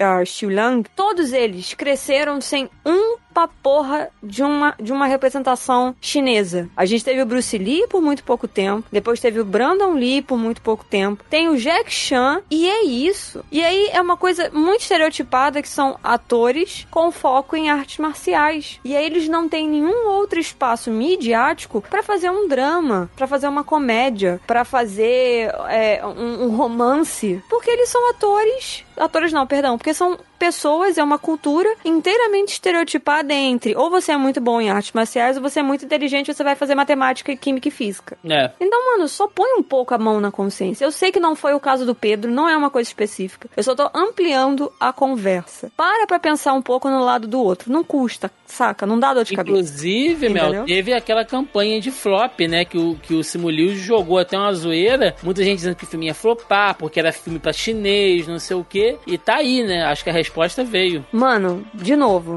olha a burrice nisso. Se fosse um filme feito para os chineses, chineses são a segunda maior população É. no mundo. Nunca ia flopar. Porra, a burrice, a burrice já implícita burro, da parada, É cara. Não, e o Simuliu, ele tá se divertindo, ele tá postando nos stories dele, ele tá. ele Não, tá é muito, nevoeiro. gente, é muito gostoso. É muito gostoso de assistir. As entrevistas, eles estão muito empolgados, eles estão felizes. E você, não, vê- você vê que não é uma parada contratual. Tá no contrato que eles têm que dar as entrevistas, que eles têm que fazer todo esse rolê de promoção. Mas a gente Beleza. percebe quando o cara tá se divertindo de fazer. Exatamente, ou quando a parada é só obrigatória porque você Sim. assinou um contrato. Eles estão se divertindo. Gente, se vocês pegarem qualquer entrevista, eles roubam as entrevistas. Ninguém consegue entrevistar eles direito. Porque eles estão tão entrosados entre eles que eles começam a conversar e começam a contar a história. E eles esquecem o entrevistador. A pessoa não consegue mais fazer as perguntas, entendeu? Porque eles acabam conduzindo a parada. Eles acabam levando a, a entrevista. E assim, beleza, isso é falha da pessoa que tá entrevistando, porque acabou, ok, ligou, foda-se, façam o que vocês querem aí, né? Mas eles estão tão à vontade que eles começam, tipo, a emendar. "Ah, lembra daquela situação no set? Lembra do fulano que falou tal coisa? E aí vai lembrando, vai levando uma história na outra. É uma grande, virou uma grande família mesmo. Eles se entrosaram, Sim, ficaram muito unidos. O Simu Liu, inclusive, já levou a Xiu Lang, acho que quatro vezes pra Disneylândia, né? Porque ela nunca tinha ido. E aí, é, ela se casou durante as filmagens. Ela conhece o marido dela, que ele é da parte da design gráfico do filme. Ela conhece o cara durante as filmagens. Eles se casaram, né? A Aquafina alugou o salão pra eles fazerem a cerimônia. Então, assim, virou, virou uma família. Eles realmente se juntaram e se uniram ao ponto de virar uma grande família. E aí, o presente dela de casamento, que ela achou que eles fossem escalar, sei lá, ele chega lá, tem esse vídeo no, no, no Stories. É, não, tem esse vídeo rolando no Instagram pra quem quiser. Que ele vira pra ela, ele tá com um ônibus e fala assim: beleza, bora pra Disneylândia. Saca? Ele leva ela pra Disneylândia. Então, assim, é muito legal essas entrevistas deles falando. E, gente, a gente tem Michelle Yeoh, Sir Ben Kingsley, que não, não mencionamos ele. E temos Tony Leung, que eu acho que se pronuncia, né? Tony Leung, que é um ator veterano super consagrado. Uhum. E o maluco aceitou fazer um filme da Marvel. É tipo Anthony Hopkins, saca? E trabalhou, e entregou tudo ali. bem. Exatamente. E, e falaram que ele é super simples, que ele é tranquilíssimo e ele é super tímido, que ele é introspectivo. Falam isso nas entrevistas. Que Sim. ele tem dificuldade de puxar papo, assim, mas que ele trata todo mundo bem, que ele é o primeiro a estar lá, que ele nunca se atrasa. Ou seja, o maluco tem anos de carreira. Ele poderia ser o mais escroto possível, saca? Que exige trailer individual, menu específico, chefe pra cozinhar pra ele. E aparentemente o cara continua sendo super simples, sendo atencioso com todo mundo, sendo pontual no trabalho, super profissional. Deu as entrevistas lá, a quantidade que ele do contrato dele. Então, assim, mano, é isso. Falei pra caralho já. É, o Andreas Biller, nosso amigo aqui, Andreas, deixou aqui também um comentário. Sei que vocês comentaram no Zona em Quarentena e teve em algum dos cortes do Zona tema é do YouTube, né, do, das nossas lives, mas vale perguntar aqui para os ouvintes. Como estão aí, né, como está o retorno aos cinemas na cidade de vocês? O povo colabora? Tem fiscalização? Sei que Não a pergunta, sei que a pergunta não tem relação com o filme, mas visto que está nos cinemas, acho que é válida a questão e também sincera a minha dúvida, porque da minha cidade ao cinema somos separados por 200 quilômetros e não faço ideia do que acontece em grandes núcleos. Então, André está morando lá na, na divisa de, de, de, de Talu, né? Do- com- Ele tá Tá escondido lá em. Tauau com os bichos tudo. É, pois é. Mas e aí, Mel, como é que foi o cinema? Tá tranquilo? Tá beleza? Tá Cara, finalizado? Tendo, batendo um selo de babaca aqui, como diria João Paul Sartre, o inferno são os outros. Com esta frase, é exatamente isso, gente. É, existem, pelo menos aqui no cinema do bairro, né? Assim que você entra, tem um painel gigantesco com as re- restrições que foram cagadas, tá? Nenhuma das restrições foi. tava sendo. Como é, qual é a palavra? Ah, esqueci a palavra. Finalizada? É, não tava tendo fiscal... não tinha fiscalização dentro da sala, né? E também não estavam sendo cumpridas, era essa palavra que eu tava procurando. Hum. Porque assim, a Bombonier tá aberta. Não sei se vocês sabem, mas o cinema ganha com a Bombonier. É dali que vem o dinheiro do cinema. Vendendo pipoca, refrigerante e qualquer outra coisa que eles tenham que vender ali. É daí que vem a grana, tá? Não é da bilheteria. Quem ganha com a bilheteria são os filmes. A a- o cinema funciona com a venda de ingressos e Bombonier. Então eles estão vendendo pipoca e refrigerante. A princípio não era pra se consumir dentro da sala de cinema. Porque você não é pra tirar o caralho da máscara. E de novo, eu fui com duas máscaras porque eu estou saindo com duas máscaras há um bom tempo. Não foi especificamente pro cinema. Toda vez que eu tenho que ir na rua, eu estou usando duas máscaras. Eu, eu uso uma KN95 e eu uso uma máscara uma outra máscara de pano por cima. Porque essa é a ordem, tá, gente? A máscara é que filtra forte, que fica embaixo, não fica em cima, porque senão pau no seu culto vai ficar doente. Ou não, conta com a sorte. E aí eu falei, mano, tem, não tem fiscalização se as pessoas estão sentadas no lugar certo, mas as pessoas sentaram nos lugares separadinhos, pelo menos isso, né? É, tinha gente que ficou de máscara o tempo inteiro, como eu fiquei. Tinham pessoas que tiraram a máscara dentro do cinema, mesmo que não estavam consumindo nenhum tipo de comida e bebida. As pessoas realmente tiraram a máscara. E as outras educações que a gente sabe que não existem, né? No celular, o caporra do celular ligado, que aí eu me estressei, eu tive que brigar com o cara, porque eu falei pra ele, se você veio pra porra do cinema pra ficar no celular, você vai lá pra fora. Porque, gente, se vocês forem no cinema comigo, eu sou desse tipo de gente. Cinema, pra mim, é sagrado. Se você vai no cinema, tu sossega o teu cu e tu o teu telefone, tá? Só isso. O máximo, você pega o telefone pra você olhar a hora e é isso. O maluco tava no WhatsApp. Pelo menos nos 10 minutos iniciais do filme, ele ficou no WhatsApp. Então, assim, de novo, o inferno são os outros. Minha dica é, se vocês quiserem ir muito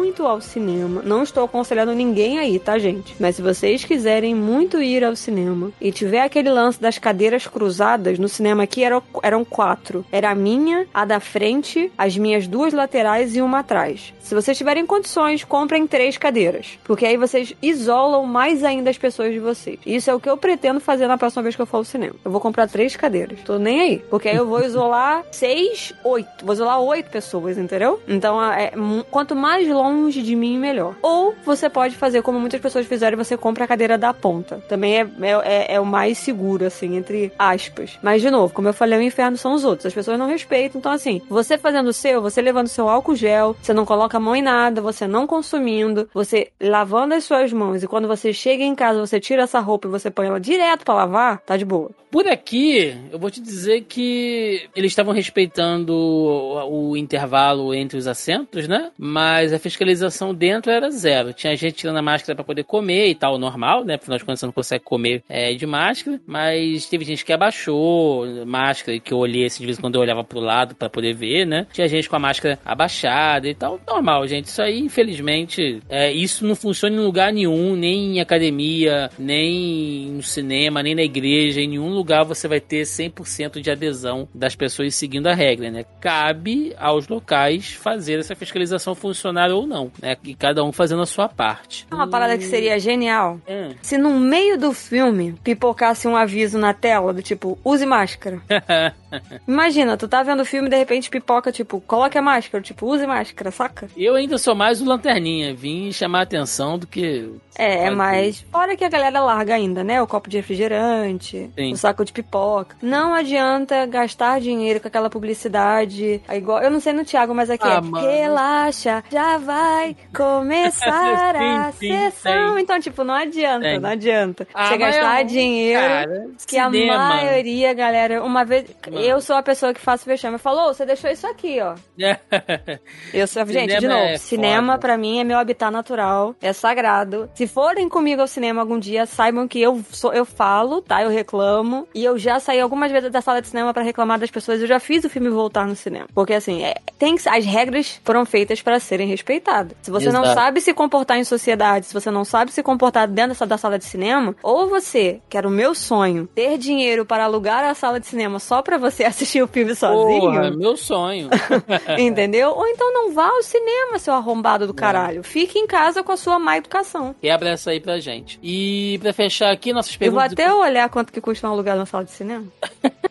Pra fechar aqui nossas perguntas e comentários, o Davi Paiva aqui também dá uma zoada aqui, faz umas piadas, mas ele traz aqui umas coisas legais, ó. Por exemplo, ele fala que uma parte de mim queria ver o casal de Shang-Chi com Kate. Por outro lado, é legal a Marvel mostrar que as pessoas podem ser amigas sem formarem casais, né? O que vocês acham disso? A gente comentou aí já no nosso programa. Ele ainda fala que, ainda sobre a Kate, entenda a participação dela na jornada do filme. Agora, querer que ela continue nesse mundo insano de heróis e monstros é quase como o roteirista dizendo: precisamos que você continue como alívio cômico e coadjuvante. O que acham? Olha, Davi, a gente vai falar das cenas pós-créditos já já, mas eu acho que talvez a Kate tenha um papel mais aí do que alívio cômico, cara. Sabe? Eu, eu, eu pelo menos, eu vejo isso. A, a Kate, pra mim, nesse filme, ela, ela, ela tá como a como a Darcy em Thor, né? E depois mais tarde em WandaVision. Sim, sabe? sim. Ela, é- ela é um alívio cômico, porém ela funciona dentro daquele roteiro. Então eu acho que ainda tá um pouco cedo pra gente poder julgar a participação dela aí. É, Ele fala aqui que o Shang-Chi domina habilidades extraordinárias de luta, né? Contra o pai, o homem mau que usa roupa preta ah, e está aprendendo a fazer. E ele faz a comparação aqui do entre o Luke e o Darth Vader. É quase isso, Davi, né? Assim como o Darth Vader, né? O Mandarim ele se ele se redime com o filho, pelo menos ali no leito de morte. Mas o Davi ele jogou um comentário aqui que eu acho muito bacana e resume muito do que a gente falou, que é o seguinte, Mel. Esse filme me fez lembrar do meu avô, pois toda terça-feira ele adorava ver a sessão kickboxer da Band, pois segundo ele gostava de ver os chineses dando porrada. E é isso, gente. Eu acho que é indiferente se é com protagonista chinês, se tem fala chinês, ah, enfim, né? Ah, cara, se você era fã daqueles filmes de arte marcial chinesa que passava na Band, que depois passou na, na, na- na CNT também, né? Se você é fã do Bruce Lee, se você gosta desses filmes eh, que viajam nessa mitologia chinesa, como o Tigre e o Dragão, o Clã das, das Adagas Voadoras, enfim, se você gosta dessa cultura, se você é chegado nisso, mano, você precisa ver Shang-Chi. Dá uma chance, porque eu tenho certeza que você também vai ser tocado de alguma maneira, assim como o Davi falou, né? Eu lembrei muito de quando eu pô, curtia esses filmes, conversava com os amigos e tal, que era uma coisa muito de nicho, né? Então eu me senti muito representado, né? De certa maneira, vendo esses filmes também. Bel, vamos lá. É, considerações finais, né? Eu quero saber então aí o que, que você achou no todo sobre Shang-Chi e baseado nas cenas pós-créditos, porque nós tivemos duas cenas pós-créditos ali, né? Uma mostrando que a irmã dele vai assumir agora os Dez Anéis. O que será feito da organização nós, nós não sabemos, porém. Nossa, mano, essa cena. Eu não sei se você reparou a música que tava tocando. hum, Eu sei que era um meio que um hip hop, né? É, mas é o que a letra da música falava. Não, não, não, não, não, não. Quando toca aquilo, a, a música ficava- falava assim: é. Out with the old, in with the new. Que é tipo, fora com o velho, Uhum. pra dentro com o novo. Esse era o refrão da música, saca? Maneiro. Que a outra coisa é uma coisa que a gente não falou aqui, mas a trilha sonora tá do caralho. Já É está fantástica. disponível pra vocês ouvirem. Então, assim, essa agora que eu tô falando, talvez o Thiago coloque essa exatamente que eu falei pra tocar aqui, vocês vão entender. Mas quando eu ouvi isso, eu falei, mano, que sacada genial deles terem colocado em específico essa letra de música que fica falando É. e fica- repetindo em looping Sim. essa, essas palavras, né? É, tipo, nada fora é com o velho, né? exatamente. Nada foi é- muito bem construído. E aí você vê o lance da, do- dos grafites, né? Né? A Sim. atualização do complexo. E Mulheres ela... treinando. enfim, né? Exatamente, é basicamente, né? E o, e o Razor Fist lá, né? Do, É. do lado e tal. Tipo, o cara. Isso foi uma outra coisa que é diferente dos outros filmes. Como esse filme é tão parecido com os outros e diferente ao mesmo tempo. O Asecla não morre, né? É, ele continua ali. Ele muda. Ele tanto muda de lado, ele entende, tipo, ele faz o que é melhor pra ele, obviamente, né? Que ele Uhum. convence todos os outros também a mudarem de lado, porque ele é o líder, né? Ele é o que comanda os outros caras. Então isso é muito interessante. Não ficar naquela coisa cega de, de pupilo e mestre, né? Aquela coisa toda. Ele Uhum. realmente muda. E assim, e, e é um personagem que ele pode aparecer outras vezes. Então eu achei interessante esse lance de que, tipo, ele não morre. Ele continua ali. E ele não só continua, como a primeira luta, ele sai triunfante, porque ele consegue fazer o que ele foi buscar, que era a porra do colar, né? Exato. Tudo bem que isso é construção de roteiro, porque eles têm que ter uma razão pra ir atrás do cordão, tá, gente? Ok. Mas isso é uma coisa que não é muito comum nos filmes da Marvel, né? Geralmente os vilões ou os pseudo-vilões ali, eles não triunfam com tanta facilidade. Então, tipo assim, eles trouxeram o maluco, né? Eu acho que ele é russo. Acredito que ele é russo. Eu não sei se ele é exatamente russo. Posso estar falando merda, mas eu lembro que ele faz o Creed 2 lá, né? Que ele é o filho do Ivan Drago. É o mesmo ator. É. Florence alguma coisa o nome dele. Esqueci o sobrenome dele, mas eu sei que o primeiro nome dele tenho absoluta certeza que é Florence. Florence não, perdão, Florian. Tô falando errado. Florian, o nome dele é Florian. É. Corrigindo já aqui, fazendo essa meia culpa que eu falei errado o nome dele o tempo inteiro, mas é Florian. Eles vão reaproveitar o cara. Então, tipo, é uma outra coisa que eu falei lá no início, né? Do lance que o filme é diferente, mas é fórmula ao mesmo tempo, de que isso também é diferente. Tipo, pouparam o maluco. Sim, e nós tivemos a cena pós-crédito ali com a conferência também, é, com o Ong, né, a Carol Danvers e o Bruce Banner, né, até um pouco, um pouco não, né, bem mais velho e tal. E com o braço eles já- quebrado. com o braço quebrado, onde eles estão chancelando já basicamente ali o, o, o Shang-Chi como alguém da próxima geração de, de heróis, né? O, o, o próprio Banner fala pra ele, bem-vindo ao jogo e tal, então meio que já, já tá oficializando ele ali. E a gente tendo essa, essa coisa de que os anéis, Uma né? eles passada de estão- bastão, né? é, e que os anéis estão emitindo uma espécie de sinal, né? E que eles teoricamente não seriam nada conhecido aqui de tecnologia, nada de Wakanda, nada que a, que a, que a Denver já tenha visto pelo espaço e tal. Então a gente pode entender, né, que eles realmente sejam frutos ali de alguma coisa do multiverso, né? De outra, de, de outro universo, possivelmente. Vou, ca- vou cagar uma teoria aqui que vem na minha cabeça agora. Manda ver. Como a gente teve o lance do Kang, né? É, Que agora meio que ficou estabelecido que ele vai ser o Thanos. E entre várias aspas isso, tá, gente? De, devido a, é, salvo as devidas proporções que a gente não sabe como que ele vai ser retratado nessa nova saga aí. É, de repente, como o Thiago bem falou, que agora esse lance do multiverso mais uma lâmpada na minha cabeça. De repente, uma das versões do Kang trouxe isso de um outro ponto do, do, do tempo pro tempo que o Mandarim encontrou. E aí talvez esteja emitindo um sinal para abrir alguma porta ou para é, não ou abrir alguma porta ou mostrar um caminho a seguir, entendeu? De você encontrar essa esse ponto aí, esse beacon, né? Como é que é o nome disso? Esse holofote, né? Essa essa, marcação aí no mapa, né? Que o, o anel tá indicando, né? Um dos anéis estão indicando, né? Então, assim, é a minha teoria que eu acabei de inventar aqui agora, fica registrado, que eu acho que talvez alguém de um outro tempo, o Kang, possivelmente, trouxe pra abrir esse caminho aí, ou pelo menos mostrar uma direção a seguir pra se abrir uma porta, uma porta entre os tempos. Bom, então é isso, gente. É,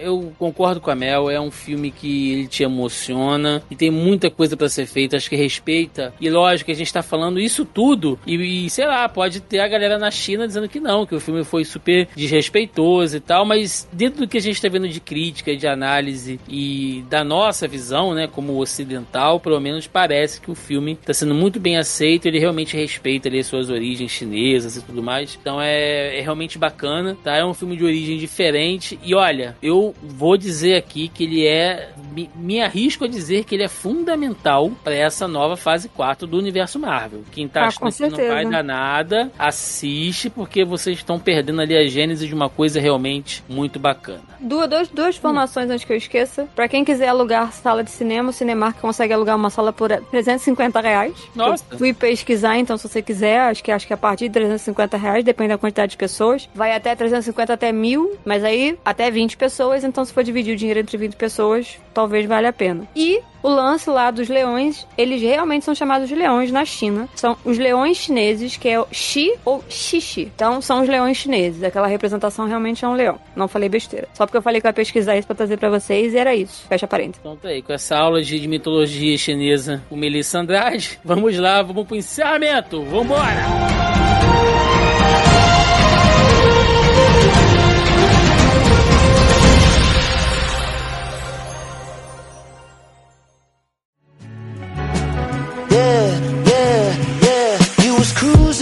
top down, 4th of July. I was moving down the block. We got caught at the light. chegamos ao final de mais um Zoneando Podcast, onde falamos de Shang-Chi e a Lenda dos Dez Anéis, mais novo filme aí do universo cinematográfico Marvel, colocando um pouco desse tempero oriental no MCU. Melissa Andrade, aquele espaço para recadinhos, jabás, o que você tiver, manda ver. É isso, gente. É, como o Thiago fica me zoando aí, a vida gamer, né? Tô lá na Twitch, na roxinha, de quinta a segunda-feira, a partir das 20 horas, jogando joguinhos gameplays duvidosos, é, com jogos em foco em narrativa, seja plataforma, RPG, enfim, estilos variados, point and click, que eu adoro, jogo de puzzle que o Thiago odeia, eu adoro, quebra-cabeça. Então colhem lá. Atualmente eu estou jogando. é, comecei a jogar Tomb Raider, quase morri de enjoo, mas vou, vou jogar esse jogo até o final. E tô jogando um joguinho brasileiro lá de queimada, né? O Dodgeball Academia, que eu recomendo muito, o jogo tá muito divertido. Então, se vocês tiverem Game Pass aí, baixem o jogo porque ele tá de graça na Game Pass e joguem. Lembrando que, como eu faço lives de quinta a segunda, sexta, nós temos as nossas leituras de Jurassic Park. Eu estou fazendo a leitura do livro em live. Não é, obviamente, a leitura na íntegra, porque eu não posso fazer isso. Então eu faço a minha interpretação e a gente faz um comparativo. A gente debate o livro, tá bem interessante. Domingo tem um papo do cinema ou cinema em debate, que eu trago assuntos variados. Domingo passado, da semana que esse podcast vai sair, eu falei sobre o serviço novo da Disney, Star Plus. Mostrei a plataforma pra vocês, se vale a pena ou não. A gente teve um debate bacana. Se vocês tiverem interesse, o VOD tá lá gravado, só vocês ir lá e acessar. E a partir do dia 13 do 9, a gente vai começar a assistir Y The Last Man. Foi pra isso que eu assinei a caralho da Star Plus, porque é uma série baseada num quadrinho que eu acho muito foda. E se a gente bater a meta da comunidade, vamos fazer comparação com o quadrinho também. E aí teremos leitura de Jurassic Park e o Y The Last Man. E é isso. twitch.tv barra It's Melissa BZ, tudo junto. Thiago vai deixar o link aí no post. Só vocês colarem lá de quinta a segunda-feira. 一。Espero vocês. Muito bem, muito bem. Recadinhos de sempre, né? Lembrando mais uma vez aqui, se você ainda não faz parte do nosso grupelho do Zoneando Podcast, tá dando bobeira, entra aí na, na postagem desse programa logo abaixo. Ao player tá o link, ou procure aí no Facebook Zoneando Podcast, que vocês nos encontram, fazem parte lá da nossa comunidade, ajuda aqui nas nossas pré-pautas, enfim, é sempre muito bacana essa troca com os nossos ouvintes. Fora isso, você encontra o Zoneando Podcast nos principais agregadores e aplicativos de podcast que você já conhece muito bem. Estamos também no Deezer e no Spotify, claro, aqui no nosso site, no zonae.com.br, onde você acha também aí outros podcasts da casa, notícias, reviews, artigos, enfim. Lembrando também, é importante dizer que estamos nas principais redes sociais, Facebook, Twitter, Instagram e no YouTube, agora com lives semanais. Essa semana teve aí a live, ou, ou melhor, né? Essa semana ainda não teve a live até o momento que a gente está gravando, porque tô tentando colocar aí talvez como terça-feira, o dia da gente estar gravando as nossas lives, então fiquem ligados aí por volta de 8, 8 e meia, né? Estamos fazendo testes ainda, começando agora aí com essa rotina de lives. Essa semana eu ainda quero fazer talvez na sexta-feira para não perder, porque foi semana de feriado, né? Terça-feira teve aquela bagunça toda de 7 de setembro, então não rolou. Mas quem sabe até sexta-feira a gente faz. Enfim, gente, é isso. É só seguir a gente por aí. E agora deixem nos comentários aí a opinião de vocês. O que vocês acharam de Shang-Chi? Se vocês curtiram o filme, quero muito, muito saber a opinião de vocês. É isso. Ficamos por aqui até semana que vem. Um abraço e até mais. Valeu! Tchau, tchau.